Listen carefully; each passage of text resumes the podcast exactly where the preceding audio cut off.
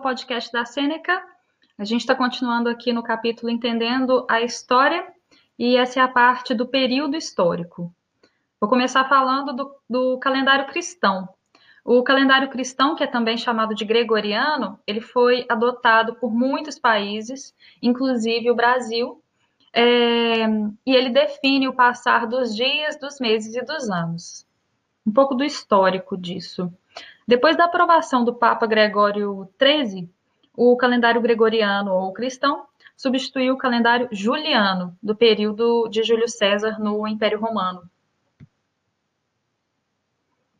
O calendário juliano, ele funcionava, ele durava 365 dias ao longo de 12 meses, só que ficavam faltando é, seis horas do ano nesse calendário.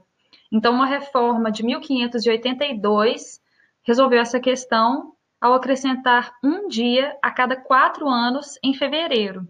E esse é o ano bissexto, em que o mês de fevereiro tem 29 dias em vez de 28 dias. E países seguiram, países que seguiam o catolicismo, como a Itália, a Espanha, Portugal, esses países adotaram o calendário. Depois disso, isso foi ampliando né, para os países restantes da Europa e a maioria dos países do Ocidente. Sobre outros calendários, outras sociedades utilizam outros modos de contar como o tempo passa. Sociedades agrícolas, bem como indígenas, tiveram ao longo de um grande período a natureza como base do tempo.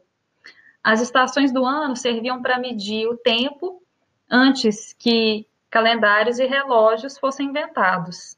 Isso influenciava nas ações de cada época, por exemplo, as ações de plantio e de colheita. Essa medida de tempo continua sendo usada, mas agora ao lado de outras formas de contagem do tempo e atividades. Eu vou fazer uma pergunta agora para vocês. Por qual nome o calendário cristão pode ser chamado? Gregoriano, romano, juliano, cartesiano? Por qual outro nome o calendário cristão pode ser chamado? Gregoriano. Agora a gente vai falar da divisão do período histórico. A história existe desde que o homem surgiu na Terra. Ela é dividida em idades pelos historiadores para facilitar a compreensão e torná-la mais didática. Mas essa divisão é repleta de críticas por ser um modelo que coloca a civilização europeia e ocidental como referência. Ou seja, as idades se baseiam no desenvolvimento e nos acontecimentos do continente europeu, bem como a civilização europeia. Isso não inclui outras culturas e sociedades. Mas esse modelo é adotado até hoje, apesar de cada sociedade ter o seu ritmo. Aí a gente vai, fazer, vai falar agora da divisão das idades, a, as, as classificações pode ser classificada em pré-história, idade antiga, idade média, idade moderna, idade contemporânea. A pré-história define o período que é anterior à invenção da escrita. Anteriormente à escrita, a história ela ficou ela é conhecida né, por meio de registros como as pinturas rupestres, os fósseis e outras marcas né, que foram deixadas aí do passado. Já a Idade Antiga corresponde é, o período a partir da invenção da escrita até o fim do Império Romano, que é 4000 a.C. até 476 depois de Cristo. Já a Idade Média se refere ao período dos séculos 5 até o século 15 depois de Cristo, sendo que o marco final é a queda de Constantinopla.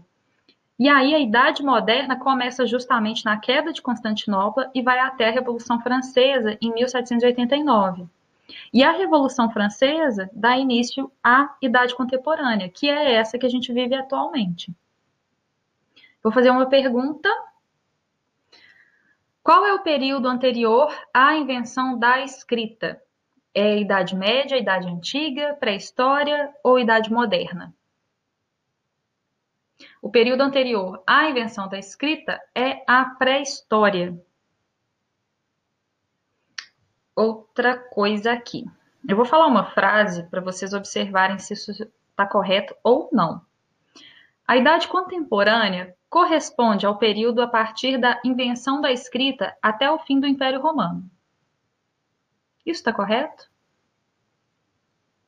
Isso está errado, porque a Idade Antiga corresponde ao período a partir da invenção da escrita até o fim do Império Romano.